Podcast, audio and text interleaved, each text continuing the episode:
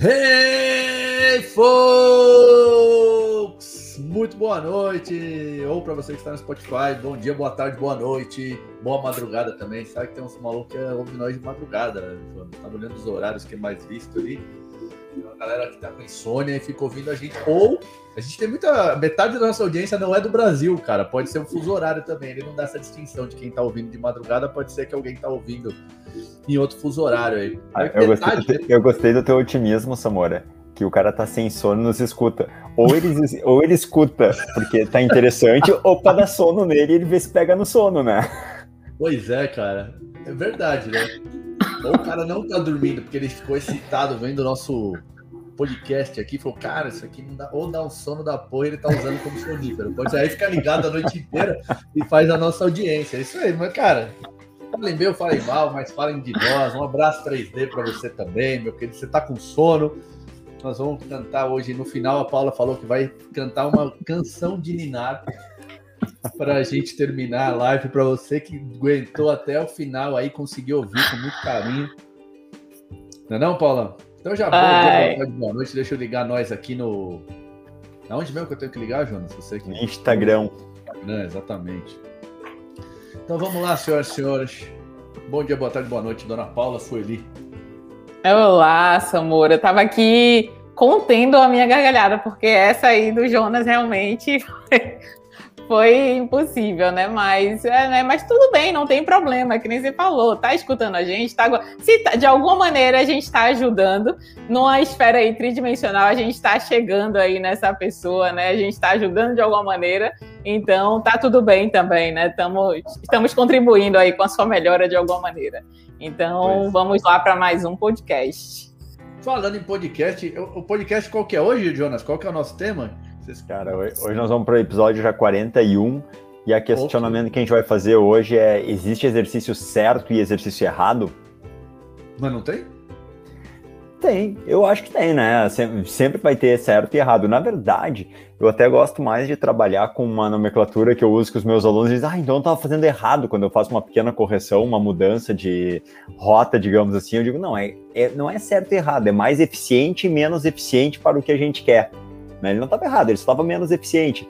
Mas o que a gente vai tentar mostrar para o pessoal aqui, eu acho, Samor, é muito que sobre essa visão, essa ótica do 3D, que o certo e o errado não é muito bem como às vezes a gente vê, principalmente em rede social, né? É muito clássico ter aquele desenho na rede social, alguém fazendo um exercício e o X em vermelho, né? O vermelho com a conotação de algo errado, e aquele outro, no outro vídeo, tá o cara fazendo o mesmo exercício, mas com uma postura muito mais reta, muito mais alinhado, muito mais preciso, e aquele Vzinho verde, o check ali de verde, para dizer que aquele exercício está sendo eh, executado certo, né? Mas o que a gente tem que se questionar, eu acho que vai ser o grande ponto do nosso debate hoje aqui, é por que certo e por que errado, né? Perfeito, Essa semana mesmo, né? A gente tava vendo uns vídeos aí, até comentei com você lá, a gente mandei um vídeo para você. Como ainda tem muito mesmo desse tipo de, de abordagem, né?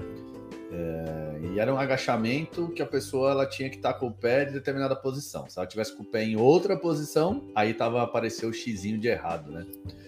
É, e, e isso é muito recorrente, ainda mais com o apelo das redes sociais, né?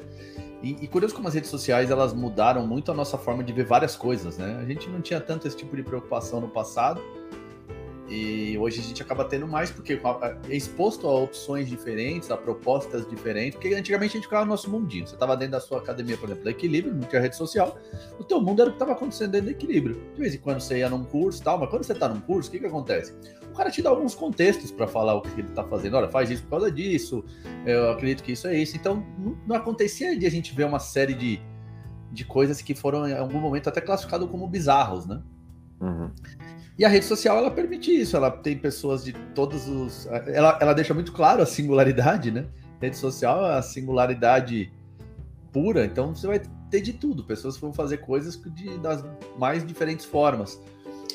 E o desconhecido, em qualquer âmbito, qualquer âmbito, ele é sempre errado. Toda vez que você vê uma coisa pela primeira vez, que você não tem a menor ideia do que está acontecendo, a premissa do ser humano é sempre julgar aquilo como errado. E tem até aquela lógica, né? Primeiro você nega, depois você é, é, aceita, né? Primeiro você vai, vai negar e falar mal, num, num certo momento você para de falar mal, começa a tentar entender o que está acontecendo, até que no final você, você aceita esse, esse caminho, né? A primeira fase é sempre a da negação e a última é a da aceitação, caso ele realmente faça algum sentido.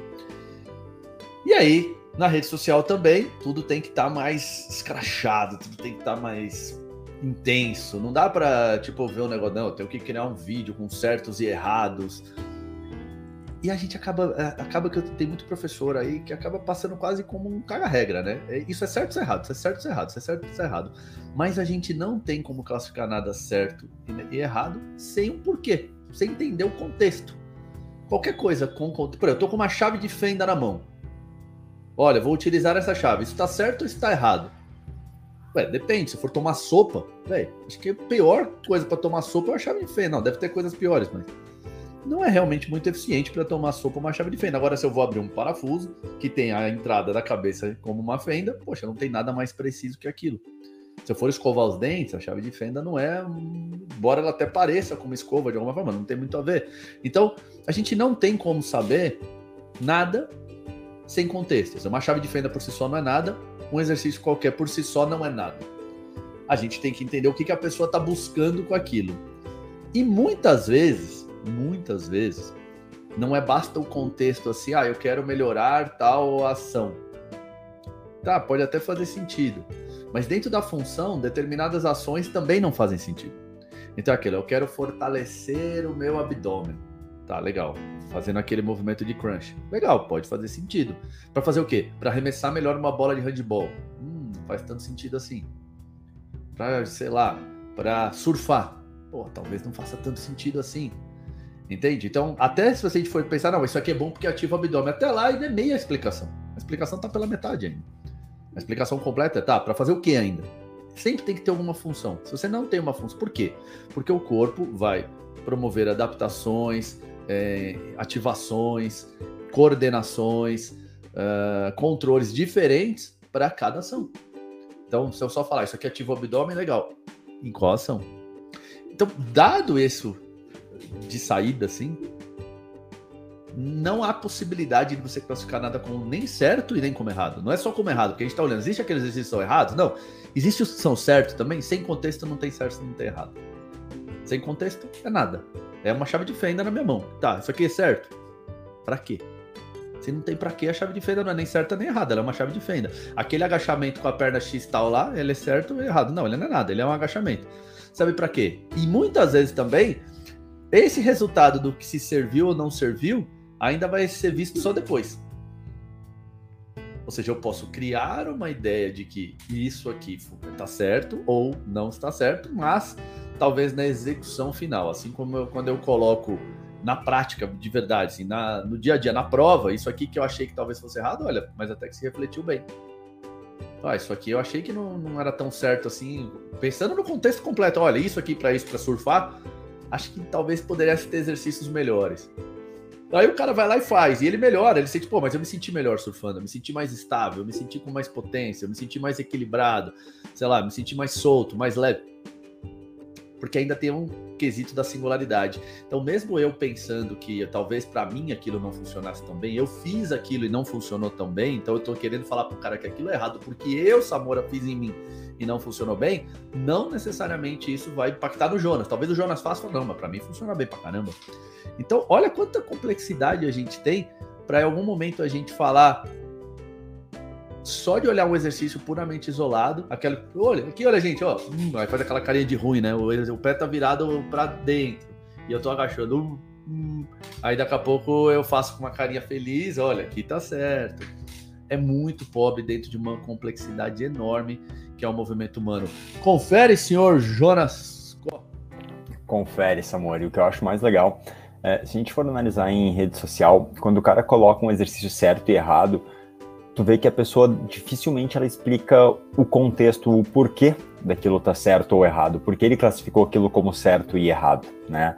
Uh, eu percebo uh, que a maioria dos, dessas classificações, desses vídeos de mostrar um exercício, ele ainda vem muito da escola da musculação onde o objetivo de um exercício é ter talvez maior ativação muscular, ser mais eficiente para ter, trabalhar determinado músculo, né? Então, quando o cara diz lá para te fazer, vamos pensar aqui um exercício clássico da musculação ali, um serrote, uma remada unilateral, curvada unilateral, né? Aí tá o cara lá puxando e rodando o corpo, girando o corpo, ou com as costas um pouco mais curvada. Aí vai estar tá lá o errado, o certo, vai estar tá o cara firme, costas bem reta, bem estático e puxando só ali. Ele vai colocar esse como certo. Por que ele colocou esse como certo? Porque dessa maneira ele vai ter uma maior ativação de dorsal, vai ter um isolamento maior e vai ter uma maior ação do dorsal, que é o que ele quer. Então é certo para isso. Então, se eu quero trabalhar um movimento funcional integrado, talvez não seja a ação, o movimento certo, o mais estático. Mas se eu quero ter, talvez, um maior recrutamento muscular sem participação de outros músculos de maneira mais isolada, é sempre que a musculação busca isolar mais para ter maior controle de variáveis, aí tá certo. Só que eles largam isso no ar como, ó, isso é certo e isso é errado. E eles não colocam o contexto porque uma, um dos serrotes, né, uma das remadas tá certa e a outra tá errada. Então isso porque eu vejo que é o maior problema que dá confusão. Eu lembro, tem um, um vídeo que eu fiz uma vez na minha rede social, foi um dos que mais repercutiu, porque o grande erro que acontece é esse, quando tu não começa a separar porque uma coisa é certa e errado. Um profissional de educação física botou um vídeo de alguém se agachando para pegar algo no chão, daí aquela clássica, né? Ah, não faça desse jeito, se curvando todo. Faça desse jeito. Daí era aquele boneco, daí ele indo todo duro, todo reto pro chão pegar alguma coisa e falando que isso é errado normalmente vai vir da onde? Pô, quando ele faz um stiff, um terra na musculação, ele quer ter um maior recrutamento de uma determinada musculatura. Então, tu fazer todo reto, todo duro, quando tu fica com as costas retas, empina mais o bumbum para trás, né? Tu encaixa mais as costas, tu vai ter o quê? Um maior pré-estiramento, um maior alongamento da musculatura posterior da coxa, que é a musculatura alvo do exercício na musculação. Então, ali vai ter muito isso. Ah, pela grande carga que tu está levantando, por várias questões, para levantar mais carga, tem uma eficiência mecânica fazendo de um determinado jeito. E eles colocam como certo. Então, eles pegam um exercício que é certo para alguns objetivos e transferem para um movimento da vida real e dizem que daí é errado. E daí vai lá o eu digo, né, que isso na verdade acaba sendo um grande desserviço, porque o tiozinho ou o senhor, a pessoa que tem uma dor nas costas e ela vê aquele vídeo, ela, hum, é por isso que eu tenho dor nas costas, eu tô pegando as coisas aqui em casa de maneira errada. Aí para pegar uma simples caneta no chão, ele vai todo duro, todo firme. E daí vamos combinar que para pegar uma caneta no chão, no teu dia a dia, isso é o errado está fazer isso tudo duro. Isso está tirando repertório, está tirando recurso, está tirando movimento, está tirando mais capacidade do teu corpo. Tu está travando o teu corpo quando ele deveria estar tá em movimento. Então acredito que o grande problema que eu vejo em certo e errado tá quando alguém simplesmente posta um vídeo e não faz o que o Samuel explicou agora, contextualizar, explicar, falar o porquê. Não tem problema de fazer um exercício certo e errado. Ó, se eu quero mostrar que isso é certo e errado, mas certo e errado para quê? Contextualiza, mostra, fala. E o mais legal ainda, Samora, só abre um parênteses antes de passar para Paulinha aqui, é que tu falou um negócio da individualidade. Cara, eu lembrei, eu vi um post esse final de, é, essa semana onde não era muito sobre exercício, mas o cara mostrava um estudo. Pular o café da manhã pode estar atrapalhando o seu desempenho. Né? Ele mostrou um estudo onde os caras fizeram, um grupo tomava café da manhã, o outro não tomava, e daí para qualificar, eh, quantificar que não é pela ter comido menos, porque desse é um grupo que não tomou café da manhã, ao longo do dia comeu a mesma quantidade de carboidrato, de proteína do grupo que tomava café da manhã. Só que um monte de gente no, nos comentários do post, o cara dizendo que o grupo que não tomou, que tomou café da manhã, teve um desempenho melhor no treinamento, né? Mesmo quando o treinamento era executado lá de tarde. E daí muita gente veio comentar, porque hoje está na moda, um pouco mais na moda a questão do jejum intermitente. Muita gente veio comentar no post assim para ele: bah, olha, mas eu, quando eu comecei a treinar em jejum, me senti muito melhor, meu desempenho melhorou. E o cara dizendo: pô, quando. O cara é brabo, que as pessoas estavam questionando ele, e daí ele, ah, quando os caras são analfabeto funcional, não sabe ler, então tipo, surgiram procurar um nutricionista, os estudos mostram que. Cara, Ou seja, ele queria que eu tô dizendo para mim é melhor assim, em vez de ah, legal, se para ti é melhor assim, perfeito.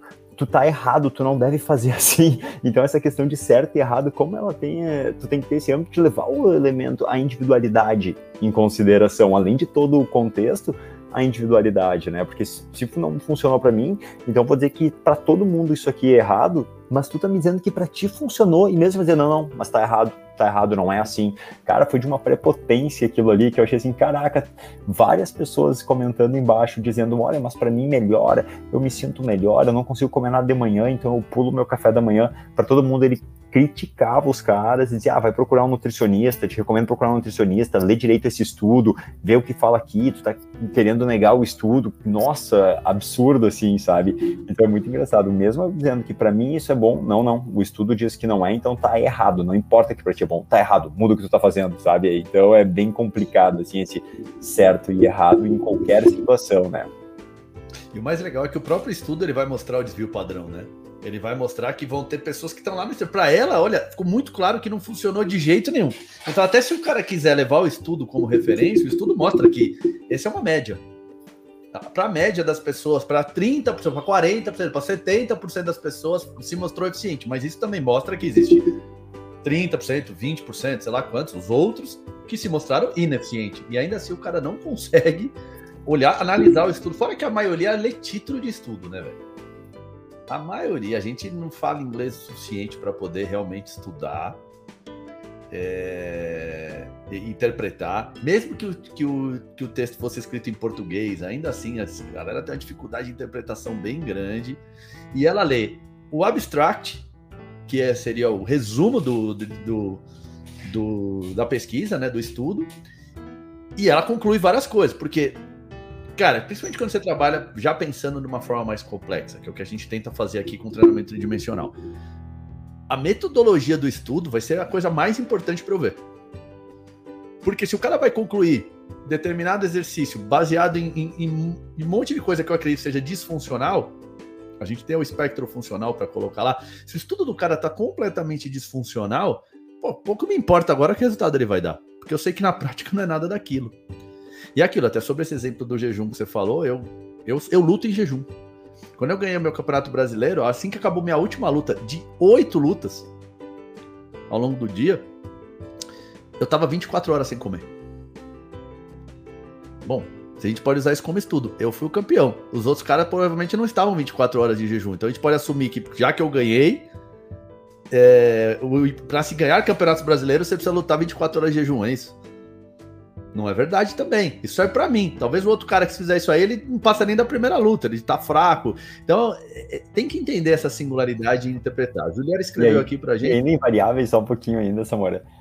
Fun funcionou para ti naquele momento, porque talvez tu estava habituado àquele, àquele contexto. Se tu fizer um outro campeonato sem estar habituado a fazer jejum, talvez não funcione para ti. Tu vai fazer bem. jejum e talvez não vai render bem. Então não é também só organismo, é momento, é tempo, é, é o ser complexo que a gente é, né?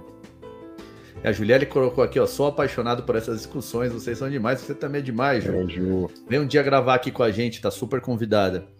É... Exato, e, e, nem eu me programei para aquilo aquele dia, para falar a verdade, tá? É, é, que o campeonato se estendeu, ele, ele atrasou demais, e quando foi ver, eu tava 24 horas em jejum, e eu precisei ficar mais jejum do que eu precisava, porque eu precisava bater o peso na balança, então não podia comer antes nada, e aí começou o campeonato, você tá lá e vai, vai lutando, espera um pouco, luta mais, espera um pouco, luta, espera um pouco. Quando foi ver, quando eu fui fazer a última luta do absoluta, final do absoluta, eu tava 24 horas já em jejum. Porque ela foi às 8 da noite, eu tinha ido dormir no dia anterior, sei lá, tinha jantado umas 8 horas e tinha, o resto do dia fui dormir e tal, acordei, não tomei só um café preto, fui direto pro ginásio, fiquei lá ao longo do dia todo e, foi isso aí. Então, Ainda assim, quando você tem um resultado, nem eu posso afirmar que eu escolhi aquilo. Não foi uma escolha minha aquilo, aquilo foi uma consequência. Eu vou falar, então eu vou fazer isso todo o campeonato? Talvez não não faça sentido, cara.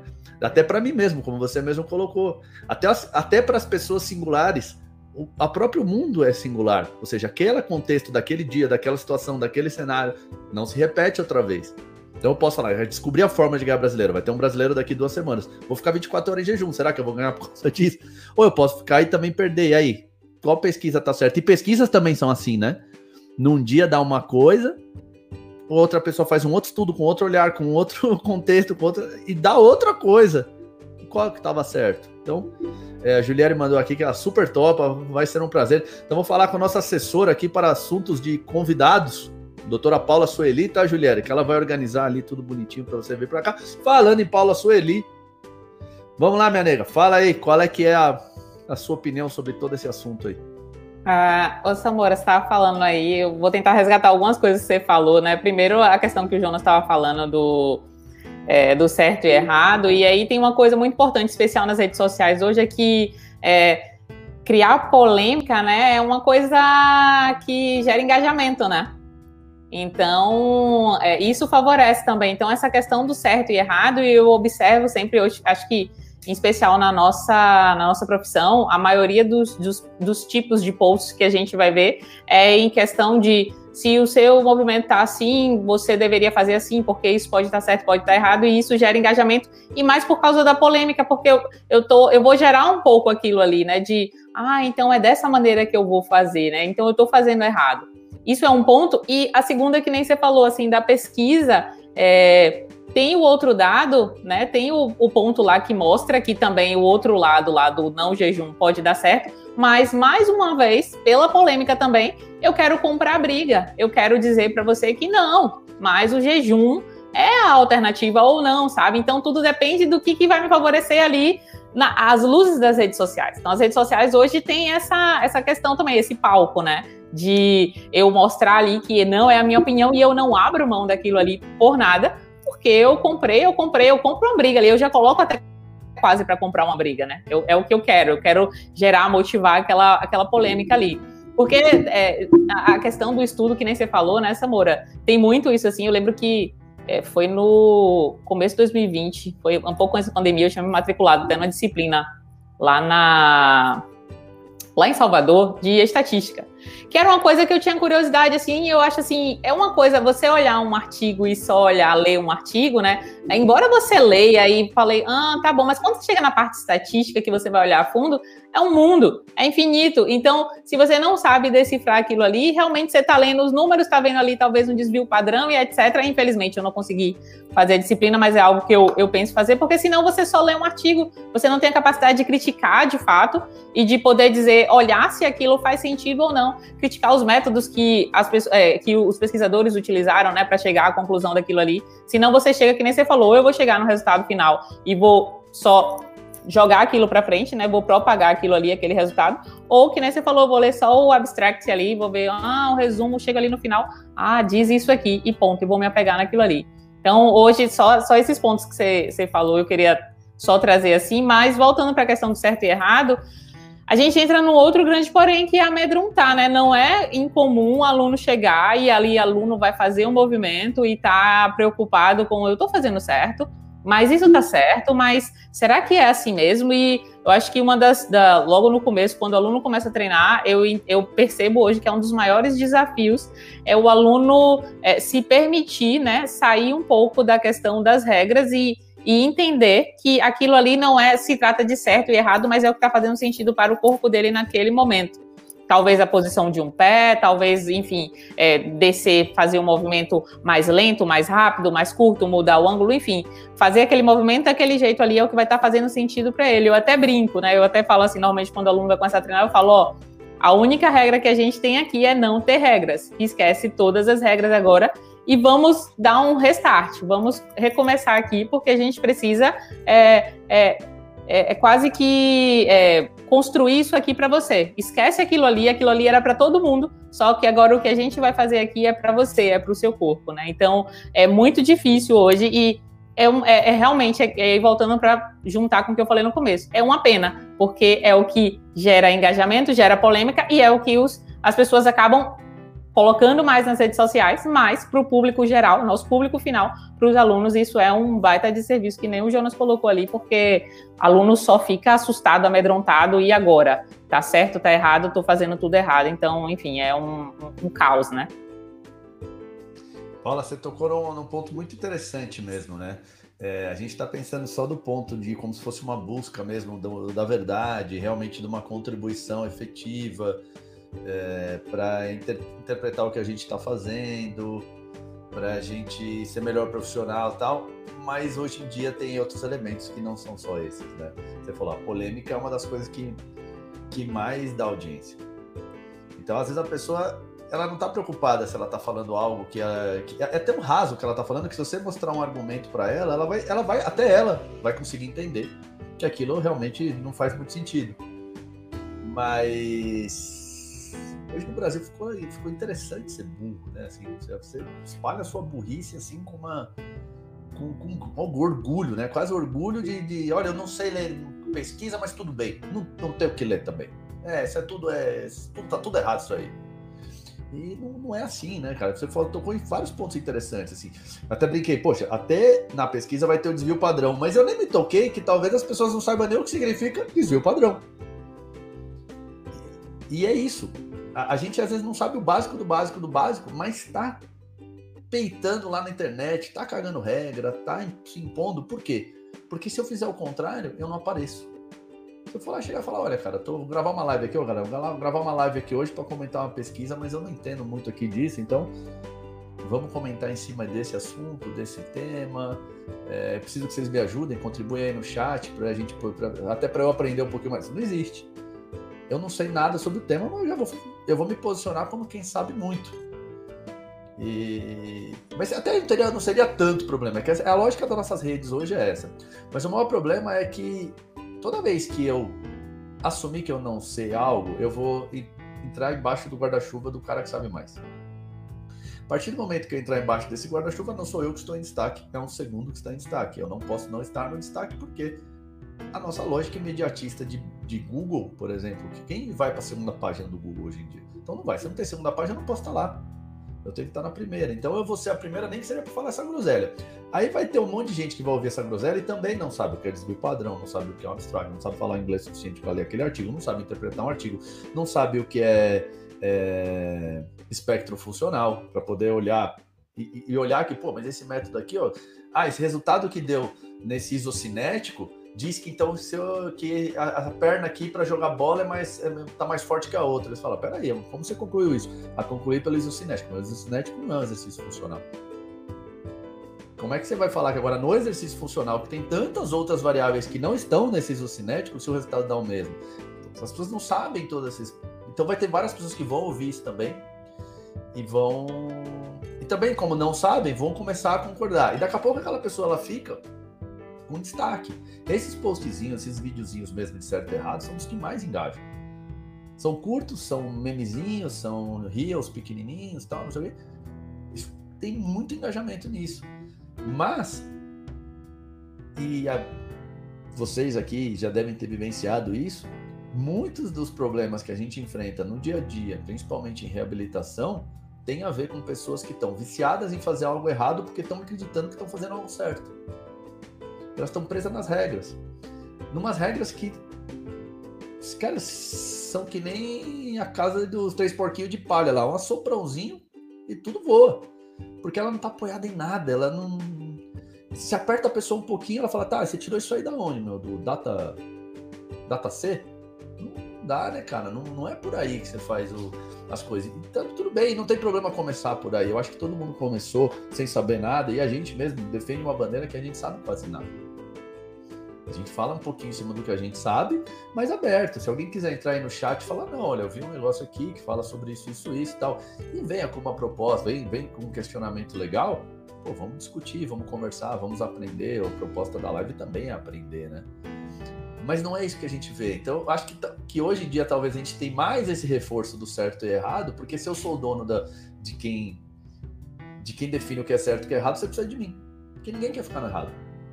Então, se eu sou o cara que fala o que é certo e o que é errado, você precisa me ouvir todo dia para saber se isso é certo ou se é errado. E, e, e, como que eu posso ser isso sem contexto algum? E aí a gente vê coisas às vezes bizarras, né? Assim, entre aspas, bizarras. Por quê? Porque só porque ela foge daquele padrão. Mas até aquele padrão que a gente está olhando, como o próprio Jonas colocou, que é em cima de exercícios já consagrados, como os exercícios da musculação, muitos deles, dentro do espectro funcional, já são disfuncionais. Então, assim, ele foge de um padrão que já é disfuncional. E eu não tenho o contexto. cara, fica muito difícil, né? E tudo bem se só fosse só sua opinião e você ficasse lá na internet o dia inteiro falando sobre isso. Cara, cada um com suas opiniões aí. Mas o problema é que as pessoas estão estão ficando com dor por causa disso também. É, a, a, primeira coisa que eu, que eu peço para as pessoas quando eu venho aqui, cara, se livra disso daí, se solta. Cara. Vai baixar para pegar um negócio no chão, põe tua coluna para pegar um negócio no chão. Ah, não, mas eu não tenho que ficar com ela toda retinha, eu tenho que descer todo durinho, não sei o quê, para pegar uma caneta que caiu no chão? Não, para pegar uma caneta que caiu no chão, não, de jeito nenhum. Ah, você vai levantar um carro? É outra história. Você vai levantar uma geladeira? É outra história. Para cada tarefa tem uma, uma demanda que o corpo tem que se, ser compatível a essa demanda e vão ter jeitos mais eficientes de fazer para cada demanda. Agora, até o mesmo movimento, pegar algo no chão, vão ter cenários que eles vão ser uma, que vão ser eficientes de uma forma e cenários que vão ser eficientes de outra, de outra forma. Porque quando eu coloco todo o meu corpo para participar dessa tarefa de pegar no chão, eu, eu distribuo essa carga ao longo do corpo inteiro. Só que algumas, algumas partes do meu corpo, obviamente, são mais frágeis do que outras. Mas para pegar uma caneta, não, não vai comprometer nada. Agora, se eu vou levantar o carro, é diferente. Aí eu prefiro concentrar a carga naquelas partes mais fortes, para não expor as partes mais frágeis, talvez a minha coluna, por exemplo, a, um, a uma lesão. Mas são cenários diferentes. Primeiro, caneta, celular, carteira, amarrar o tênis, ou seja, baixar para essas coisinhas pequenas eu faço ao longo do dia várias vezes. Levantar carro, eu não lembro a última vez que eu levantei o carro. Você lembra quando foi a sua vez, Paula, que você levantou um carro? Samora, não, não me lembro. Não, não é uma atividade muito comum, não, tá? É isso. Agora, falando sério, né? Sem, sem brincar, qual foi a última vez que você precisou fazer a sua força máxima para pegar alguma coisa do chão no seu dia a dia? Eu tô pensando, não na academia, onde a gente explora a força não, é. Não é, não é uma coisa comum assim. É. é. Eu, porque luto, vira e mexe, tenho que tirar um maluco do chão, e aí eu quero usar minha força máxima, porque meus adversários são grandes, são caras de 100 quilos. Então, quanto mais força puder ali, melhor. Então, na hora que eu tô lutando, tem uma outra dinâmica. Mas para pegar a caneta que caiu no chão, de forma alguma. É isso, Jonas? É isso, Samora. É muito legal pensar nessa questão de. A gente já está olhando aqui né, para essa questão da, da função, do exercício certo e errado, do movimento certo e errado, baseado em função. E como o Bento colocou, a função ela vai ser tarefa dependente, depende da tarefa que eu estou realizando. Se é pegar um celular no chão, uma caneta, ou pegar um carro, levantar um carro, são duas tarefas diferentes que vão exigir do meu corpo um comportamento diferente. Mas daí vem aquela pessoa e diz assim: não, mas é que eu peguei a caneta desse jeito que vocês estão falando que é certo e eu me machuquei. Aí entra numa situação que o Samora fala: se fosse errado, ia ser errado para todo mundo e não só para ti. Né? Então ela não é errada, porque tem muita gente que pega ela assim, não tem problema. Se tu foi pegar a caneta desse jeito tu sentiu alguma dor, algum problema, é mais relacionado ao teu corpo que está com uma limitação de realizar aquela tarefa, não sabe uma boa estratégia para realizar aquela tarefa, ele já está com alguma disfunção, podemos falar assim, do que necessariamente ser algo errado. Ele pode ser não a forma mais apropriada para te pegar hoje, mas não é que tu não deva pegar desse jeito. A gente tem que criar condições, criar recursos para o teu corpo aprender a pegar aquela caneta daquela maneira. Né? Esse eu acho que é o primeiro ponto assim que a gente tem que colocar. Eu, o cara vai lá e diz: Ah, mas está dizendo que não é errado, mas eu fui um dia me abaixar para pegar assim e fiquei travado. Bom, se fosse errado, é aquilo que tu diz, né? Pular de cabeça do décimo andar de um prédio é errado para qualquer um. Qualquer um que pular do décimo andar de um prédio vai ter problema, né?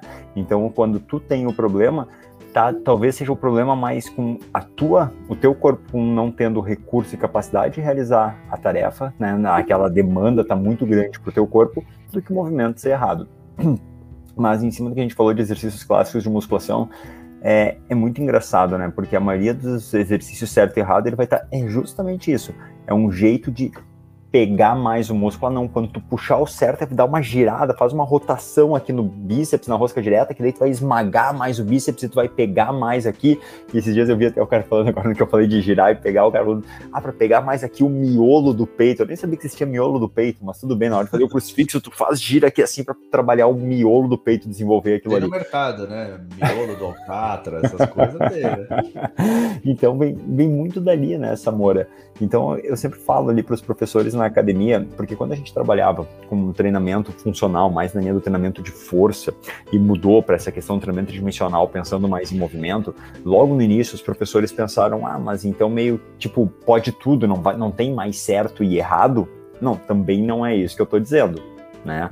Porque é aquilo, eu tenho que saber o que eu quero. O que eu brinco muito com eles é aprender a analisar a cadeia de reação, o como aconteceu, porque se eu vou pegar algo no chão, o ideal é que meu corpo inteiro pegue algo no chão.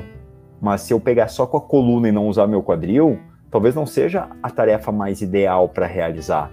Eu tenho que ensinar meu corpo a distribuir aquilo ali usando um pouco de quadril. Não é que a coluna faz o movimento, mas ela participar do movimento é totalmente diferente dela não fazer movimento nenhum, de eu travar ela e ela não fazer nenhum movimento.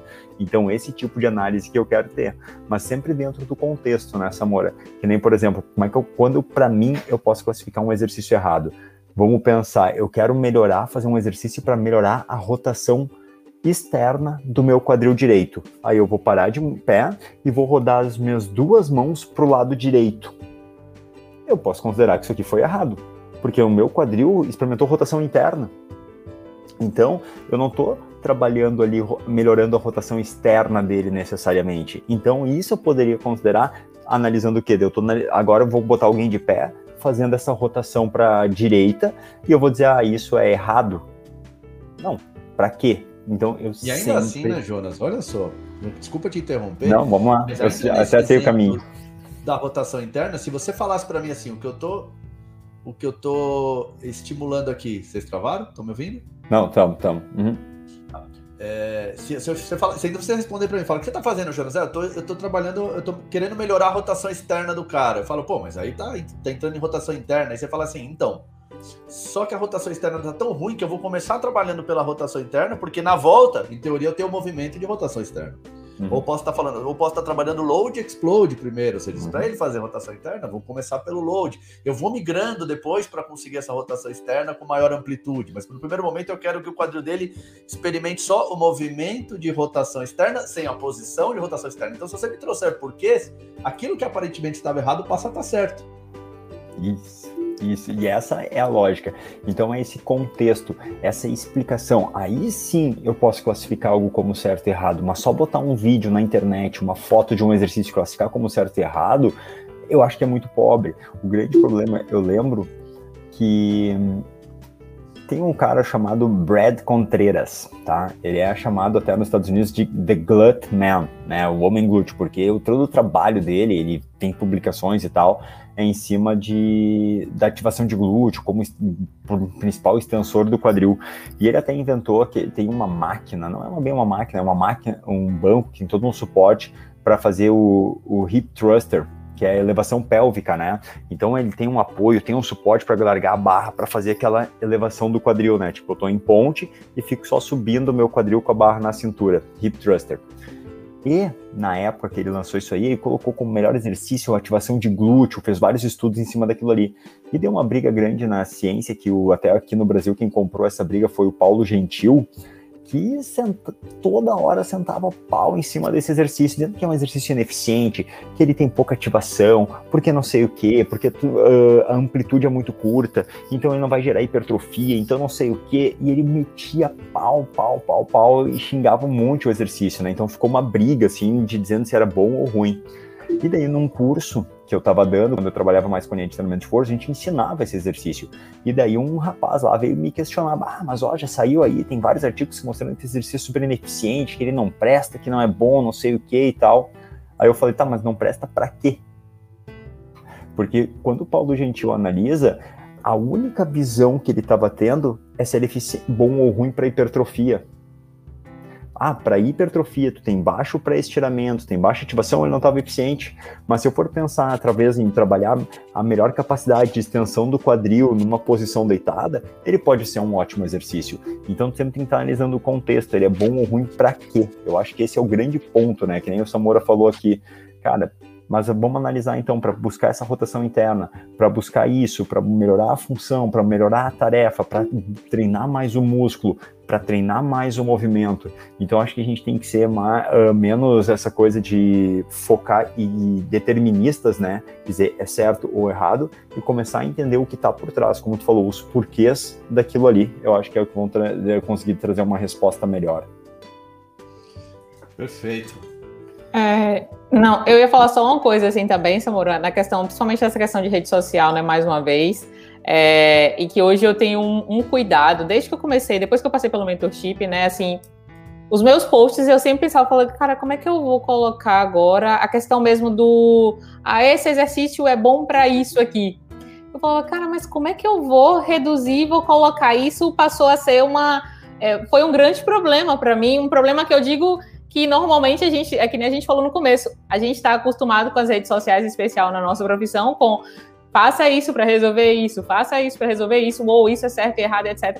Eu falei, nossa, e agora? E assim, é, um, é de uma. É, é, eu, eu fazer ou pensar qualquer coisa assim, para mim me, me gera uma incoerência. Falei, eu não posso chegar e colocar, gente, isso aqui resolve. Tanto que, se eventualmente eu coloco uma coisa, eu coloco isso aqui, pode, se talvez, se algum dia tiver no dia de sol, de chuva, sua vida mudou, talvez faça sentido. Mas se não fizer, tá tudo bem também, entende? Então, é, eu acho que esse resguardo, de alguma maneira, é claro, eu brinquei aqui, de, de, você chegar e colocar, que nem a gente está falando o tempo inteiro, é certo, mas se você quiser isso, isso isso aqui, mas se não for esse seu objetivo, tá tudo bem, não é que não esteja errado, sabe? Então, eu acho que o, o receio de, de parecer que eu vou estar tá sendo muito evasivo, de que eu não vou estar tá mostrando alguma coisa, isso me sugere mais uma vez eu chegar e colocar ali, olha, isso é certo para isso, isso é errado para aquilo, né? Então, é, mais uma vez, a gente voltando ali para a questão da, da briga, da polêmica em rede social, e eu acho que a rede social estimula muito isso se a gente não souber usar a nosso favor. E aí eu me lembrei de duas coisas, na verdade. Eu lembrei de uma aluna que veio treinar comigo, e aí uma pessoa que acompanhava ela antes, ela fazia fisioterapia, e veio falou com ela comigo assim, na primeira semana, falou assim: cuidado, ela pode fazer tudo, só tem uma coisa que ela não pode fazer. O, o quadril dela ali, quando ela vai descer para fazer o agachamento, o quadril dela não pode entrar em retroversão porque ela tem que manter a coluna neutra. E essa aluna, ela tinha muita dor lombar, muita dor lombar. Resultado, é, no primeiro, primeiro, acho que na primeira sessão de treino ali, né, e eu até filmei, acho que o primeiro movimento que a gente foi fazendo, assim, para ela ali foi uma coisa difícil. As primeiras sessões, tudo que a gente fez foi o oposto disso. A gente, eu me afastei justamente disso aí. Foi totalmente o contrário. Resultado, hoje, enfim, ela tá é, alegre e saltitante, literalmente, né? Então, é, a dor passa muito longe disso. E era uma coisa que ela fazia constantemente, ela fazia esse acompanhamento há bastante tempo, usando aquilo ali, né? Então, de repente, é, a regra que ela tinha era justamente porque ela estava prejudicando ela, né? Ela tá presa àquela regra ali, ela tá presa àquela regra do eu não posso fazer esse movimento. Imagina todo tempo no dia dela, tudo que ela fosse fazer no chão, ela ia ter esse cuidado. Então era uma tensão absurda gerando ali na, na lombar dela e o prejuízo que isso trazia, né? Além do medo e de fato ali na prática. E a outra, o outro ponto que eu ia trazer, trazendo mais uma vez a questão da rede social, mais uma vez eu vou usar até o, o termo do, da rede social que tem a coisa do lacrar, né? Todo mundo quer dar aquela lacrada ali na rede social. E aí é, tem uma coisa que a gente comentou no, no último podcast que foi dos perfis, né? Que usam ali só para tipo, ah, eu chego ali, vejo você fazendo alguma coisa, eu te exponho lá e coloca, olha aqui, isso aqui que ele fez, e hahaha, que ridículo, mas com que, com que pretensão você chega e fala, que, que informação você tem para chegar e questionar se o que eu estou fazendo é certo ou errado? Então, como que você julga se você nem tem informação? Você não me conhece, não conhece o meu aluno, não conhece a história do meu aluno, não conhece o meu raciocínio para criar aquilo ali, e aí você vira e vem dizer que o que eu estou fazendo é certo e errado, e me coloca como, eh, sei lá, acho que é aquela coisa bem é, século, sei lá, século XIX, te coloco lá e coloco para todo mundo estar tá lá, sabe, te apontando ali, ah, seu ridículo, e assim, olha que coisa mais, mais ridícula, sabe, mais pequena, sabe, você vai estar tá ali estimulando esse tipo de comportamento, então, é, é essa lógica do certo e errado, quanto mais a gente mexe, amor, a gente só vê coisa ruim em todas as esferas, né? Só traz, só nos traz prejuízo ficar só mexendo nessa coisa aí disso tá certo, isso tá errado, para os alunos, para a gente quanto profissão, para a gente quanto sociedade, enfim, é péssimo, né? É aquela lógica das 10 lições para ser feliz, né? Sim. Aí as 10 lições para ser feliz não dão conta. O mesmo autor escreve a 11 lição, depois a 12, no final só serviu para ele ser feliz, porque ele tá vendendo livro pra caramba, tá dando palestra. Mas se você descobre que tem um câncer estado terminal, pode ler o livro de cabo a rabo, que não vai te ajudar muito. Comer linhaça, como diria o Clóvis, não vai te ajudar a ser feliz quando teu, teu filho tá com uma doença séria, quando você está enfrentando uma dificuldade da vida. Então, é, a gente tem uma, uma diferença, aqui é um ponto que a gente bate bastante na tecla, mas antes de eu abordar esse tema, eu vou só fazer um, uma menção aqui, a Tatiana que passou por aqui, ó, ótimo tema, professores, o Heitor que passou por aqui mandou um boa noite, é, e a Tatiana colocou assim, nosso corpo tem, tem movimentos amplos e complexos, e é uma discussão pobre falar que algum movimento é errado por não fazer igual à maioria vivencio isso todos os dias, mas o resultado fala por si. É um pouco do que a gente está falando aqui. Mas voltando ao tema que eu estava querendo levantar aqui, a gente tem é, uma bandeira aqui muito grande que é da simplicidade. Por quê? Porque é mais fácil a gente facilitar os, o, a comunicação, é mais fácil a gente mastigar, dar para a pessoa o que ela pode é, é entender, dar, e depois dar mais um passo, e depois dar mais um passo. A partir de onde ela é e do lugar que ela está, você, você vai atribuindo para ela diferentes comunicações para que ela vá caminhando passo a passo. Isso é muito diferente de, sim, de ser simplista. Ser simplista é simplificar coisas que são complexas, assim, de uma forma que não é possível ser simplificado. Então, a felicidade humana. Desde que o homem pisou nessa terra, ele está discutindo o que é a felicidade humana. Só tirar a Paula daqui, que agora sou eu que estou falando, né?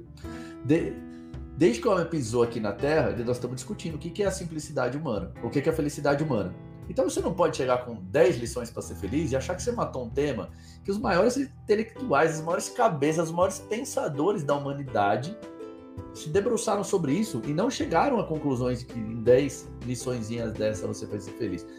É claro que é muito diferente você falar assim, olha, é, de maneira geral, se você se alimentar bem, você tem menos predisposição a ter uma doença. E uma doença é uma coisa que vai afetar a tua felicidade. Então, busque uma alimentação mais saudável, busque mais contatos com a natureza, busque mais participação com, com seus amigos, com pessoas, tal, não sei o quê. Mas isso não vende. Você tem que. As pessoas vão. Ela vai ver um tema ali. Vamos falar sobre o que é felicidade e a outra, as 10 lições para ser feliz. São duas lives ao mesmo tempo. Qual live você acha que vai estar cheia? Aqui vai estar falando sobre o que, quão complexo é a, é a felicidade, o quão já foi debatido. Tudo bem se você hoje não está se sentindo feliz, sabe? Até uma live mais acolhedora do que a outra que te dá um monte de regra e um monte de culpa também. Porque você não faz, porque não sei o que, a culpa é toda sua. E, e aí as pessoas vão ficando é, alucinadas em, em, em ter certo. Isso reflete na nossa profissão também, né? Veio aquele aluno aqui que nem você falou, você podia tudo menos básico do quadril. Anteversão do quadril, na verdade, né? Você, você tinha colocado, não lembro agora. A retroversão do quadril, isso, a retroversão, do quadril, quadril, isso. Mesmo, menos a retroversão do quadril. Será, será que o aluno, por si só, ele teria essa, essa, essa, esse medo, essa consciência, se, se não fosse instruído de fora para dentro que isso é assim ou não, e, e de outra forma não pode ser de jeito nenhum? E assim, você fala, não, mas espera aí, são pessoas que estudaram tal e, e que chegaram a essa conclusão. Legal, mas elas não chegaram à conclusão também que existem outras possibilidades? Porque se elas não chegaram à conclusão que existem mais do que uma possibilidade, eu acho que elas estudaram pouco. E assim, pouco que eu falo é nada mesmo, porque se você estudar só um pouquinho, é um pouquinho mesmo, você vai ver que existem várias possibilidades, infinitas possibilidades. Então não dá para você falar isso pode, isso não pode, isso dá, isso não dá é um caminho de formiguinha, que você vai lá uns pouquinhos ali. É...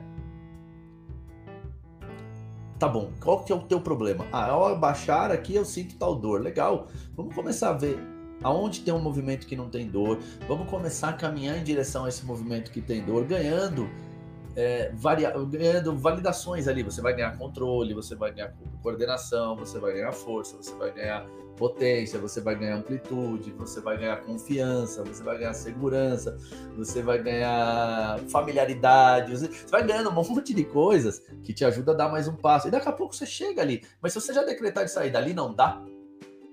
Não dá, não dá, não dá. O que não dá, não dá. não à toa a frase que está aqui na, na, minha academia, vocês já vieram aqui, sabe, ali no quadro da academia, no centro da sala, tá assim: se você acha que pode ou que não pode, de toda forma você tá certo. Então, o primeiro fator limitante da nossa vida é, é a gente. A gente coloca essas barreiras. O que não quer dizer que eu tenho as lições para ser feliz, mas eu tenho a lição para não funcionar, cara. É você colocar um monte de barreira, um monte de crença na tua frente que realmente vai te tirar do caminho do, da, da, performance, da felicidade, de um monte de outras possibilidades. Mas essa escolha foi você que fez. E pior, muitas vezes você faz essa escolha a partir de orientações de pessoas que você detém como autoridade, por exemplo, a figura de um médico. E assim, existem médicos bons existem médicos ruins. Existem médicos que vão simplesmente falar, cara, não, não faz, não, não evite agachar. Pô, já, já recebi aqui, evite agachar, evite andar. O próximo só falta evite peidar, né, velho? E, e que é, e, e, é tão impossível quanto todos. tudo não tem esse evite, cara, mas você tem que saber é, como fazer cada coisa, como atingir tal. Não tem como evitar andar, cara. Até o, o sujeito que nasceu sem duas pernas e dois braços, ele, ele tenta se locomover de alguma forma. Porque andar pertence à nossa humanidade, à nossa natureza, aos animais, a todos os seres vivos da Terra. Animais que se movem, pertence à natureza deles. Eles buscam andar. Você tira uma pata de uma formiga, ela se arrasta com as cinco que sobram. Você tira mais uma, ela se arrasta com. Ela vai andar enquanto tiver uma pata só. E que se não tiver uma pata sobre ela, vai, o resto de vida que tiver, ela vai rolando, ela vai dar um. Cara, é, faz parte da nossa humanidade. A última coisa que alguém podia falar para você é evite andar. E, e, recebe, você recebe esse tipo de diagnóstico. Então, muito desses, desses certos e errados nascem desses bloqueios que muitas vezes foram imputados na gente. E, e até voltando à discussão que o Jonas trouxe, que eu achei muito interessante, é, essas, esses conceitos que, que foram passados para a gente nascem também de um estudo da, da, do que a gente chama de fragilidade humana. Assim, a gente já discutiu sobre isso quando quando falou um pouco dos mitos ali, né? É, a gente tem por base, por, por noção que o nosso corpo é uma coisa muito frágil. Por quê? Porque esses estudos foram feitos em cadáveres.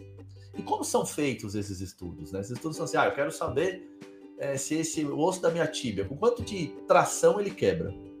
Legal, pega um osso, coloco numa máquina, fixo as duas pontas dele e começa a tracionar chega uma hora que ele vai ter uma ruptura. a gente faz em, em, resistência dos materiais. Eu trabalhei com mecânica e tal, então você tem resistência dos materiais.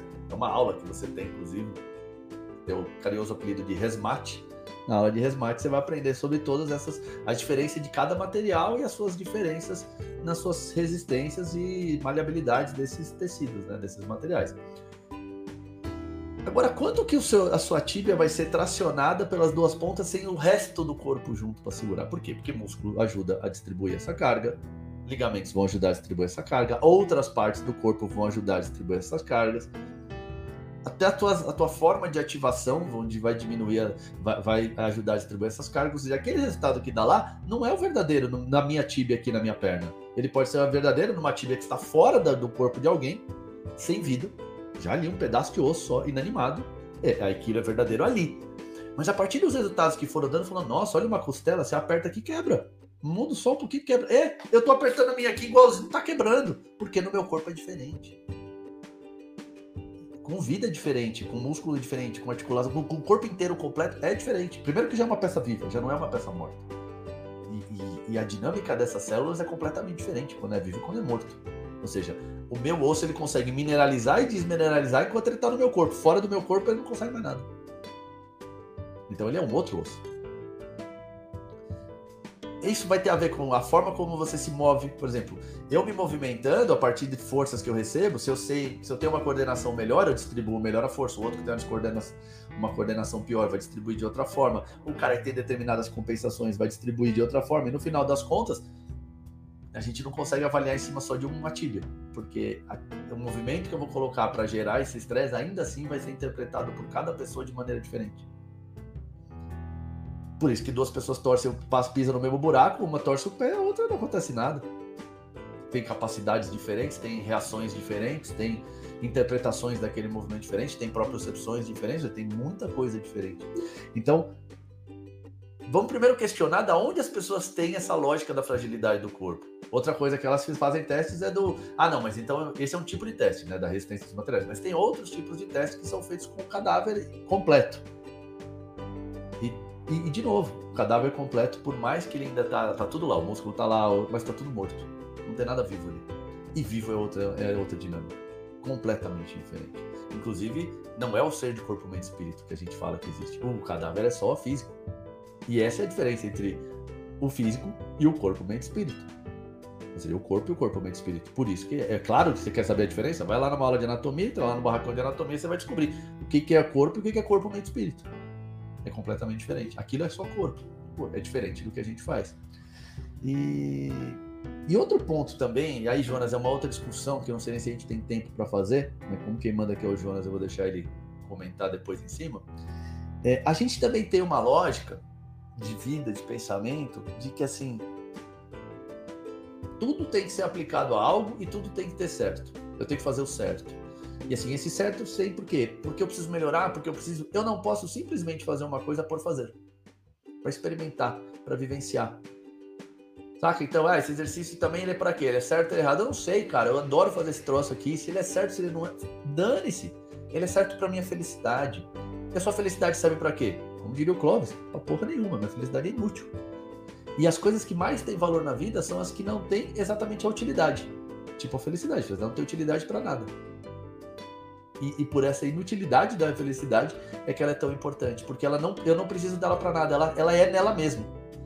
Ou seja, ela é, é a, o valor dela está nela mesmo, porque o valor de uma chave de fenda só tá se eu precisar da chave de fenda para abrir um parafuso. Ou seja, é exatamente o oposto do que a gente começou falando hoje, usando o mesmo exemplo da chave de fenda. Você vê como o mundo é mais complexo e como a gente pode pensar diferente. Então, a chave de fenda ela tem valor se tem um parafuso necessitando. Se eu não tenho valor, tem um prato de sopa, a chave de fenda é completamente inútil. E a felicidade ela pode estar na hora que eu estou tomando a sopa com a chave de fenda, na hora que eu estou usando ela no parafuso, na hora que eu nem com a chave de fenda estou na mão, e não serve para ninguém para mais nada, mas é, o valor está nela mesmo. Então, nosso corpo ele é muito, ele tem infinitas possibilidades, ele é muito rico. Então, ao invés de a gente ficar preocupado se a pessoa está fazendo algo certo ou errado, cara, ela está se mexendo, ela está se experimentando, a partir dali vai nascer outras coisas, vai nascer outras dinâmicas. E, e até as aplicações, né? Você sabe se a pessoa é contorcionista e ela está treinando para isso? Se ela entra em mala no trabalho dela, sabe? Que ela sai de dentro de uma mala, de repente fala, nossa, que a pessoa tá fazendo que bizarro. Não, mas ela entra em mala, velho. Ela trabalha no circo. Você não sabe também. E se ela. Mas é por que, que ela faz isso? Dane-se! Ela, ela ama fazer isso. Já tá mais do que suficiente. Então são outros olhares ainda em cima dos mesmos temas. Se o Jonas permitir, a gente comenta mais sobre isso. Agora quem fala aí é a nossa voz da consciência, que é o rapaz que manda. É muito legal, Samuel. É muito bacana tu sair dessa caixinha, né, de simplesmente tem que julgar tudo e classificar tudo como certo e errado, porque muitas vezes é isso mesmo, né? É, eu, eu gosto, eu me sinto bem, então para mim aquilo ali tá muito certo, né?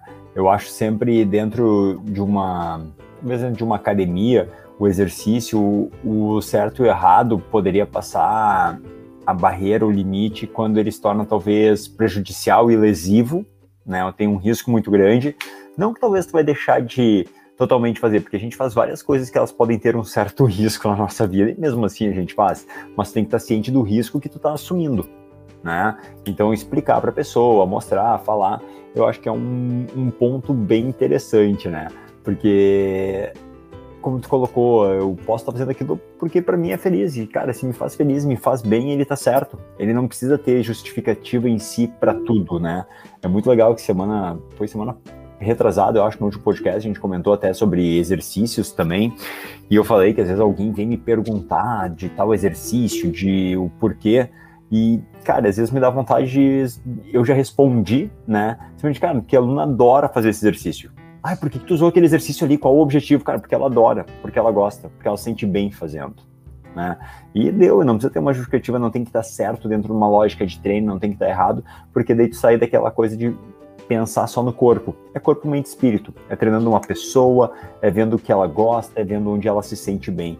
Eu acho que esse é o maior coisa que a gente pode pensar e classificar dentro de certo e errado, né? Mas eu não podia deixar de falar, né, Samor, quando a gente foi falando aqui, eu, tu falou ali uma hora que tem pessoas que às vezes não têm um têm, detêm um conhecimento e aplicam coisas, ensinam e diretrizam coisas que a gente vê hoje já como errado, e tu falou que pô, é só estudar um pouquinho e perceber que é diferente, mas é que às vezes aquela pessoa ela tá tão, tão presa em algo que ela, cara, mas eu falei isso aqui minha vida inteira, então ela não quer nem enxergar, ela não vai nem ver a possibilidade do outro, ela vai classificar o outro como errado, até para se defender. Às vezes até tem a questão da reserva de mercado, não, porque é assim, eu trabalho com isso, e isso é o certo, isso é o melhor, porque eu não posso dizer que o que eu não faço é certo, e o que tu tá fazendo é certo. Então eu tenho que classificar o teu como errado para proteger o meu como certo.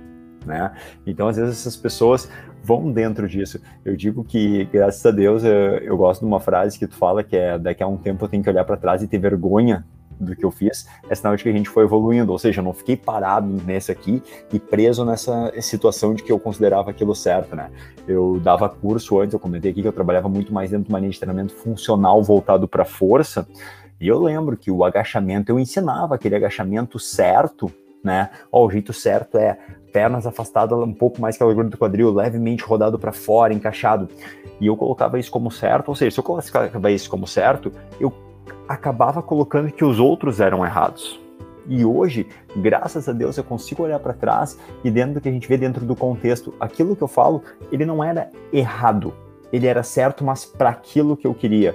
Porque como eu trabalhava muito com carga, era ali onde eu ia ter o que ele é certo, porque ali eu tinha a maior vantagem mecânica para o meu corpo funcionar melhor para levantar a maior carga possível, porque o objetivo final era levantar a maior carga. Então aquele era o jeito certo de executar para aquilo mas não quer dizer que os outros jeitos eram errados, porque os outros jeitos eram são certos para talvez outras capacidades. E hoje eu vejo que treinar de outras formas até me ajuda a quando eu for fazer aquele agachamento naquele padrão ganhar mais força. Mas lá eu tô mais seguro em termos de meu corpo tem uma vantagem mecânica melhor, é que nem uh, eu vejo muito no exercício do press, o pessoal coloca que o jeito certo de fazer um desenvolvimento é empurrando reto para cima, o braço totalmente estendido em cima da cabeça. Por quê? Porque é onde eu consigo levantar mais carga, né? Porque levantar, se eu segurar um peso mais perto do meu centro de gravidade, esse peso vai pesar menos. Se eu segurar 10 quilos perto de mim ou 10 quilos longe de mim, afastado, no plano sagital mais à frente de mim, ele vai pesar muito mais. Então aqui eu poderia classificar que ele é errado, porque eu não vou conseguir levantar os mesmos 20 quilos, eu só consigo levantar 10 se eu empurrar para frente, mas se empurrar bem para cima, então o certo é empurrar para cima. Por quê? Eu consigo colocar mais carga apenas por causa disso, porque se a gente for pensar em função, quando que o teu aluno empurra algo exatamente acima da cabeça dele? A maior parte das vezes ele vai estar empurrando um pouco à frente dele.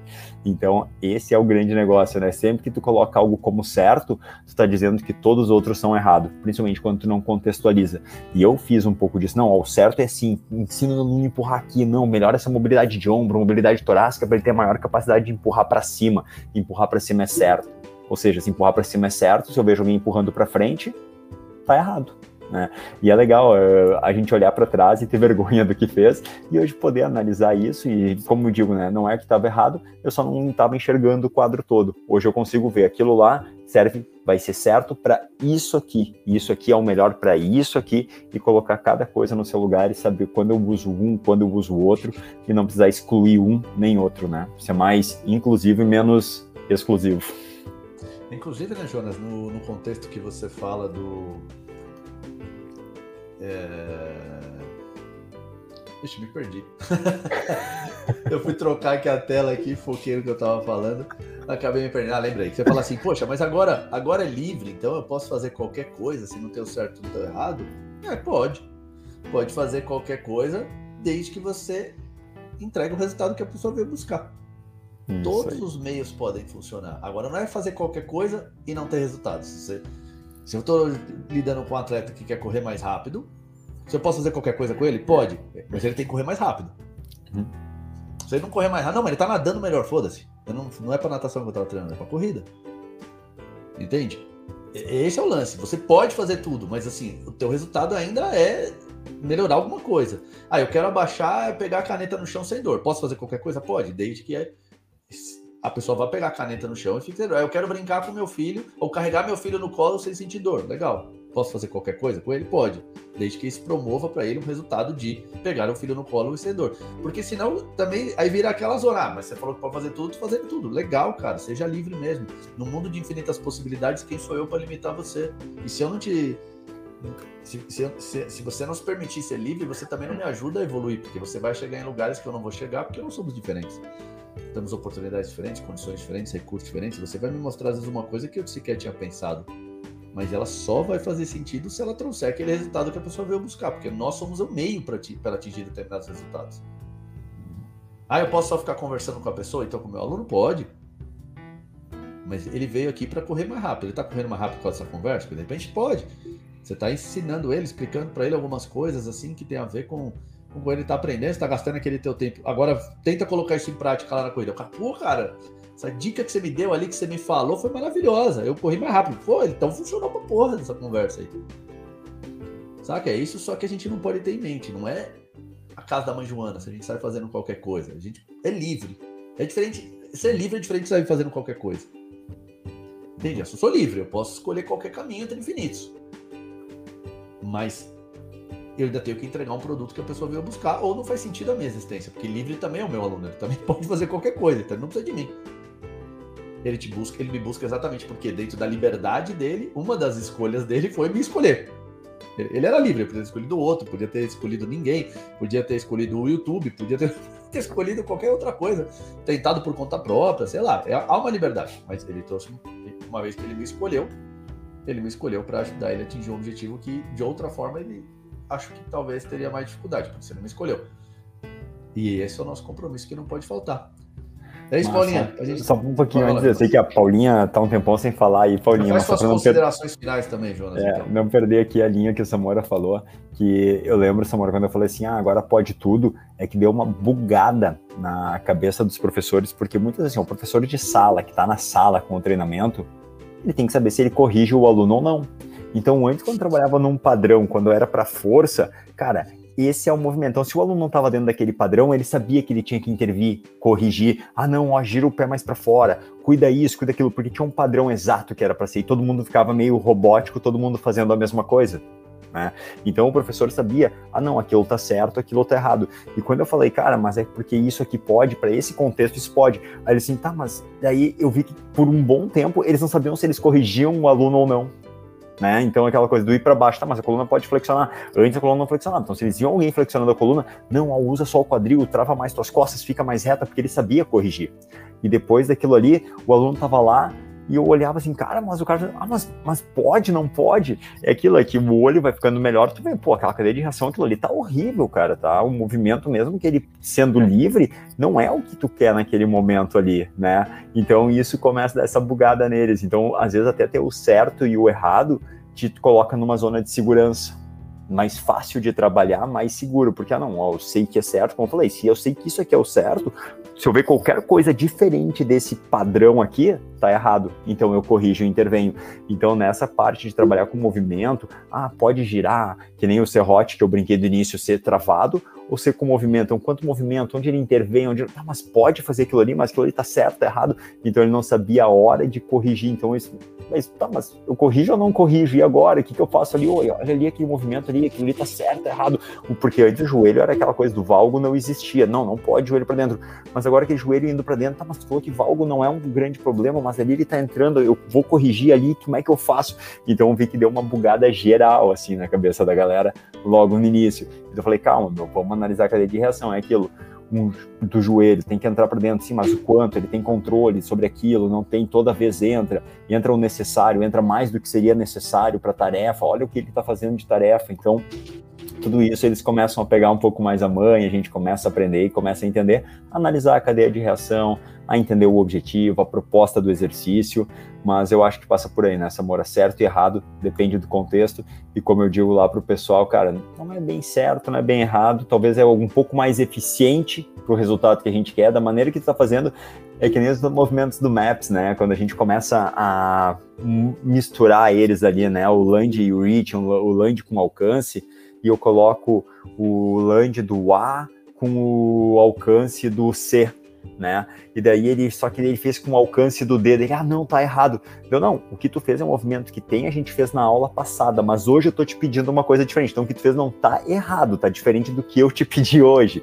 Então é uma proposta diferente. Então os alunos começam a confundir bastante isso, mas eu digo, cara, relaxa, não tem certo, não tem errado. E outra coisa que eu brinco, que eu vejo quando eu tô ensinando algo que os professores estão ensinando algo que está mais para exercício e eles estão firmando é quando tu vai ensinar algo para o teu aluno e tu dá muita dica para ele pensar antes de fazer o exercício.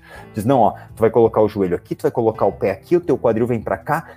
O aluno chega a dar uma bugada, uma travada, aquela tela azul, tipo, tá, não sei nem o que fazer. Cara, é mais leve, é mais solto, ó, vai para baixo e sobe, pega essa coisa no chão e volta, deixar mais solto isso, né? Então, se preocupar menos. Quando tá muito preocupado com certo e errado, tu dá 30 dicas antes do aluno fazer qualquer coisa. Então, aí tu já pode ver assim, cara, quanto de dica e de coisa tu falou antes do aluno começar a se movimentar, tudo que tu falou que ele tem que pensar já está num grande caminho de estar tá numa fase talvez de muito certo e errado na tua cabeça aí e deixa isso mais solto. Perfeito, meu querido. Vamos lá, Paulette. É... Deixa eu fazer uma retrospectiva aqui, que tinha um monte de coisa, eu fui anotando aqui. Vamos começar um novo podcast agora, a partir de agora, valendo. Mas, na verdade, só vou pegar aqui agora do final que o Jonas falou, essa questão aí do. que eu, eu sempre falo com o aluno, na verdade, né? Ele tá fazendo e ele ai, acho que eu fiz errado. E aí tem bem essa coisa mesmo de não, que você fez não tá errado, porque pode ter um dia que eu vou te pedir exatamente isso aí. A sua mão, ela vai para esse lado aí. Só que hoje, para o seu treino, a gente vai fazer essa forma que eu coloquei, sabe? Então, e aí tinha uma coisa que eu tava pontuando aqui, o que eu acho mais legal do treinamento tridimensional, e uma coisa que a gente traz muito é, não é é, que o, a gente não fala que o que a gente faz é certo, mas a gente sempre traz contexto, né? Na verdade, a gente sempre deixa claro o, o que, que a gente está querendo, por que, que a gente está pensando. Então, a gente não. A gente nunca, em nenhum momento a gente chegou aqui e falou, não, então tá tudo errado. Tudo que existia antes estava errado. Mas a gente mostra que o que a gente está fazendo aqui tem esse contexto se você está buscando isso aqui. Se você está buscando isso, a melhor via que você vai ter, se você está buscando a funcionalidade, se você está querendo é, buscar um, um, um, movimento mais harmônico, melhorar o movimento do seu aluno, bom, esse é o melhor caminho, né? Então, não é excludente. A gente só está mostrando que esse é o melhor caminho para isso. Diferente do que a gente veio batendo hoje, né, de uma maneira geral no podcast, que normalmente as informações ficam soltas aí. É o certo, é o errado apenas e, e nada acontece né? E aí teve um ponto que você falou lá no começo, amor, estava falando ainda da questão lá da, da anatomia, assim, dessa questão do do não entender da fragilidade é também do, do, do, aluno ali. E esses dias eu comecei uma aula com a aluna e a queixa dela, ela veio me buscar porque ela sentia muito dor no joelho para descer a escada e tal. Aí ela chegou, abriu a aula, ela falou lá, ai, nossa, mas eu tô com a dor lombar, tal, não sei o que que houve. Eu, aí isso foi quarta-feira, depois do feriado. Eu falei assim, como é que foi seu feriado? Aí ela, ai, nossa, meu pai tá doente. E aí eu tive um maior estresse porque eu tive que falar com meu irmão, tal, tal. Aí ela falou uma história assim. Aí eu falei, você tem certeza que é do nada essa dor? Sabe? E, e aí, assim, é, a coisa da, do treinamento tridimensional e da, da, sensibilidade ali, sabe? Que eu falo sempre que você, quando você traz treinamento tridimensional, você consegue compilar ali tudo de uma maneira tão, tão mágica, Samora, e aí a gente tem essa sensibilidade de perguntar e trazer isso à consciência do aluno, porque no final a gente fala para ele, ele não acha que a gente está desviando, aí ele fala aí, mesmo, faz sentido, sabe? Faz sentido para o aluno. Então, é, não tá associando sempre a coisa do porque, ah, tá, e ela pegou e falou assim, eu acho que eu devo ter dormido errado, ela tinha falado isso. É, e aí não, não tá associando sempre com a questão do movimento. Se a gente não tem essa, esse entendimento, né, essa possibilidade, esse olhar além, a gente ia dizer e falar, hum, realmente, bora ficar aí fazendo alguma coisa para essa lombar. Mas eu falei, não, fica tranquila, tá tudo bem se dá um tempo aí, aí conversei outras coisas com ela e, e, pronto, sabe? Não é ficar focando naquilo ali ou ficar dizendo realmente não é isso, cuidado, vamos tentar, vamos mudar a forma de dormir, vamos trocar o colchão, o travesseiro, o lençol, enfim, seja lá o que for, né? Então, é, essa é uma, uma outra questão. E mais um, um, um outro ponto também, que é justamente, é, voltando à questão até do exercício, que quando a gente entra ali na coisa do, tem um aluno, já falei algumas vezes dele aqui, que depois que ele voltou a se movimentar é, é, e sem sentir dor no quadril, ele tem vontade de fazer tudo na vida. E uma das coisas que ele mais se sentiu feliz em fazer é voltar a descer a escada, assim, né? Então, toda a aula dele, ele sempre quer ter alguma tarefa que faça parte do DC e subir step. E, e aquilo para ele tem muito valor, sabe? Então, assim, ah, não, tem dias que no, na, no processo ali da lógica da aula talvez não fizesse tanto sentido, mas termina a aula para ele ali, colocando ele, ele termina, ele fala: tá vendo, Paula, subir e descer aqui agora, ó, 20 vezes, 30 vezes, aquilo ali para ele tem um valor, assim, absurdo. Então, é, colocar ele ali subindo step de diferentes maneiras é o que faz sentido para ele. Não é o que é, é certo ou errado para o treino dele, mas entra mais uma vez, até fazendo link com a aluna, num outro contexto. A gente pensando em pessoas, é uma coisa que a gente sempre traz aqui. Não vamos pensar no que é certo, no que é errado, mas no que, que aquela pessoa ali está precisando naquele momento. Se ela está precisando colocar o step e aquilo vai fazer ela feliz, ok, é o que a gente vai entregar para ela, né? Então eu acho que essa parte do, do, certo e errado, e eu vou falar até por mim, esse processo de, é, de. Eu lembro da primeira vez que eu ouvi falar assim de como se estivesse desconstruindo tudo, né, do que eu tinha entendido ali da coisa de musculação e tal. E aí, a primeira vez, eu lembro que eu, no segundo dia que eu cheguei na academia, eu falei, e agora, como que eu corrijo aquele cara ali fazendo, ele tava fazendo levantamento terra? Meu Deus do céu, será que tá certo ou tá errado manter aquela coluna neutra?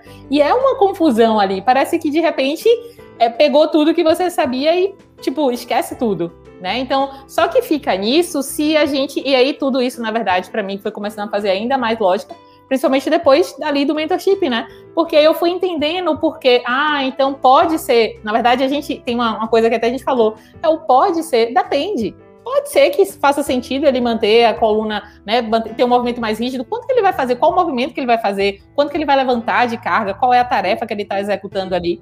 Mas talvez não faça sentido para tudo e ali para aquele, aí eu entro naquela outra coisa. Eu vou te corrigir para dizer não deixa esse movimento tão rígido. Eu vou te corrigir para dizer deixa esse movimento mais solto, né? Deixa a sua coluna ceder e tal, deixa o seu movimento ceder à gravidade. Então, o depende no treinamento tridimensional, acho que é a grande palavra, tudo é depende. Depende de para quê, por quê, para quem, o que, que você está querendo ao final daquilo ali, né? Exato. Então, é, eu acho que é, isso que é a, a parte mais legal que a gente não está aqui para dizer não é assim, mas tudo depende. E se a gente entende, aí sim vai fazer sentido, né? Então, esquecer essa lógica de certo, de errado, de colocar todo mundo na caixinha de que isso aqui é bom ou outro, ou se por alguma aventura você achar que você tem que fazer isso, que pelo menos você justifique ali que aquilo é certo, deixe claro para o seu aluno, seja ali, coloque né, com clareza, olha, isso é certo se você quiser que o seu, e, e deixa ali bem claro, que o seu glúteo vai ser mais ativado nesse exercício. Se você quer treinar mais o glúteo, quer ficar com o glúteo super hipertrofiado, pronto, coloca esse movimento com essa carga e com isso aqui. Se não é esse seu movimento, vai buscar uma outra coisa. Existem outras várias possibilidades para você, sabe? Mas parar de colocar essa regra aí, porque, voltando à palavra que o Jonas usou no começo ali, é um super desserviço que a gente faz ali, né, na, de uma maneira geral. Perfeito, Paulinha. É, hoje aconteceu comigo exatamente isso. A aluna chegou, reclamou de um monte de coisa, depois reclamou que também voltou as dores dela. Eu, aí eu falei, então, eu tive que mostrar para ela, eu desenhei na minha lousa aqui, gráfico do que é uma tendência de subida, uma tendência de queda, mostrar para ela que as coisas não são lineares, que tudo que tem vários valores, que estão várias variáveis envolvidas, nunca vai ser linear. Porque tem muitas variáveis. Né? Você pode ter tudo bem, mas você, teve um, mas você dormiu mal. Pronto, dormiu mal. Né? Foi uma variável que foi negativa entre várias que foram positivas. Ela afeta o resultado final. E aí, o fato de dormir mal, o dia seguinte também faz com que, sei lá, sua concentração caia. Então, sua concentração caiu porque dormiu mal. Ou seja, uma variável mal já está afetando uma segunda que se transformou em mal. Ah, é porque sua concentração caiu, você está fazendo o exercício de uma forma diferente do padrão que costuma fazer, porque você está menos concentrada tá mais dispersa, tá fazendo um movimento mais aleatório e aí seja, tudo é interligado. Então, quando você tem muitas variáveis, você nunca vai ter um crescimento linear nem uma queda linear. Você tem várias coisas envolvidas. E, e eu parei a aula, fui explicando isso numa lousa para ela. Por quê? Porque é muito importante que o aluno entenda. Uma vez que o aluno entende isso, ele, ele também se tranquiliza. E aí é uma variável agora positiva. É o conhecimento dele que ele não tinha, é uma aceitação que ele já não tem, aquela, aquela dificuldade de falar, nossa, ferrou, porque eu achei que eu já estava boa, já não estava sentindo dor há um tempo, mas hoje eu estou com dor, então na cabeça dele falou, ferrou, eu não tenho jeito. Aí eu falei, olha, ele acabou de entender que ele tem jeito, sim, que isso faz parte do processo dele, e, e vamos caminhar por aqui. A gente não, não faz mágica, a gente faz uma caminhada, e essa caminhada ela tem oscilações mesmo. Por quê? Porque a gente não controla todas as variáveis e nem tem essa pretensão de controlar. Então é, é, é muito importante isso mesmo, Paulinho. Muito bom, boa colocação também de nesse ponto. E assim, e a, sobre a correção do que é certo e errado. Hoje eu lembro, eu tava com uma aluna lá, eu pedi para ela fazer um movimento, a outra mão que não participava tava toda fechada assim, ó. Aí eu cheguei lá suavemente, fui abrindo os dedinhos dela falei: solta essa mão, solta essa mão, solta essa mão. Porque ela pode tudo? Pode. Essa mão super tensionada vai ajudar ela a fazer o quê no movimento? Naquele movimento que ela estava fazendo. Só está ajudando ela a trazer mais tensão para ela mesma. E está fazendo ela perder performance. Então, relaxa, solta. Às vezes é aqueles ombrinhos aqui, tudo aqui em cima, assim, ó. Sem nenhuma necessidade. A pessoa está fazendo um exercício toda tensionada aqui. Pô, ao final do exercício ela tá com dor. De tanta tensão que ela mesma gerou e que não era eficiente para o movimento. Como o Jonas falou, existe também o, o, a melhor forma de se fazer aquilo dentro da proposta que você trouxe. O problema é analisar algo certo e errado sem proposta, e acho que esse foi o tema do, do nosso debate de hoje, que a gente tentou trazer da melhor forma possível aí, mas já avançamos bastante a hora, uma hora e quase uma hora e vinte de live, tá bom, né? Então é isso aí, meus queridos amigos. Muito obrigado por estar mais uma sexta-feira à noite com vocês, já estava com saudades.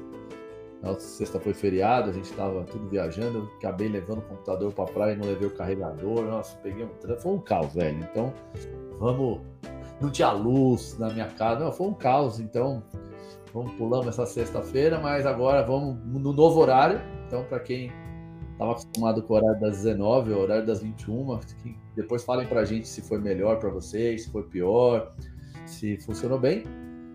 Mas é isso, meninos. Só o seu boa noite aí para as pessoas. Vamos lá, Paulinha, que já ligou seu microfone aí. É isso. É, acho que finalizando, foi um excelente podcast. Foi muito bom estar aqui novamente. Estava com saudade, principalmente com essas discussões que realmente a gente tem que separado pelo tempo que o nosso desejo é continuar falando aqui, conversando, porque é sempre coisa muito legal, tem sempre muita coisa legal para a gente debater e discutir, são sempre temas muito ricos, mas eu acho que a gente já tirou bastante coisa daqui, né? Vamos deixar então mais assunto aí para um próximo podcast e com certeza semana que vem tem muito mais. Mandar um abraço ali pro pessoal do Instagram também, especial o Paulo Pinto, que ficou aí desde o começo, bateu palma aí e tal. Não consigo pôr na tela o Instagram, mas Fazer ah, ô amor, vou dar spoiler aí. É o meu pai, hein? Olha aí, meu pai, é dando audiência. É. Ô, paizão, isso aí, o senhor tem uma filha maravilhosa. Muito bem. Olha, não foi combinado, hein? Você viu? Ele bateu palma ao longo do negócio inteiro. Eu falei, pô, não tem como agradecer ele aqui. Ah, fofinho. Mas vamos, é, se nosso pai não tá vendo nosso podcast, ferrou. Né? Minha mãe não tá vendo, então você vê que ferrou, né, velho? Lá, João. É, a minha mãe não tá vendo porque ela não tem Instagram, não sabe mexer em Instagram, então segue o baile, tá? Então ainda ainda estamos bem, tá? Não, mas é isso, amor. Novo horário, como tu falou, é bem o sextou agora, né? Sextou, bebê. Vamos lá, quero agradecer. Como a Paula disse, cara, que vontade, tinha vários assuntos aqui que eu pensei assim, cara, isso aqui eu poderia falar mais, aprofundar mais, ir, mas eu olhava no reloginho, olhava a Paula ali, já, pô, não cortei a Paula, cortei a Paula, não deixei a Paula falar, a Paula teve que fazer um super resumo no final, mas foi muito legal, foi muito bom estar de volta e agora vamos sequência, semana que vem estamos de volta com mais um Tridimensionando. É isso aí, uma boa noite a todos, bom final de semana, aquele abraço, até mais. Valeu!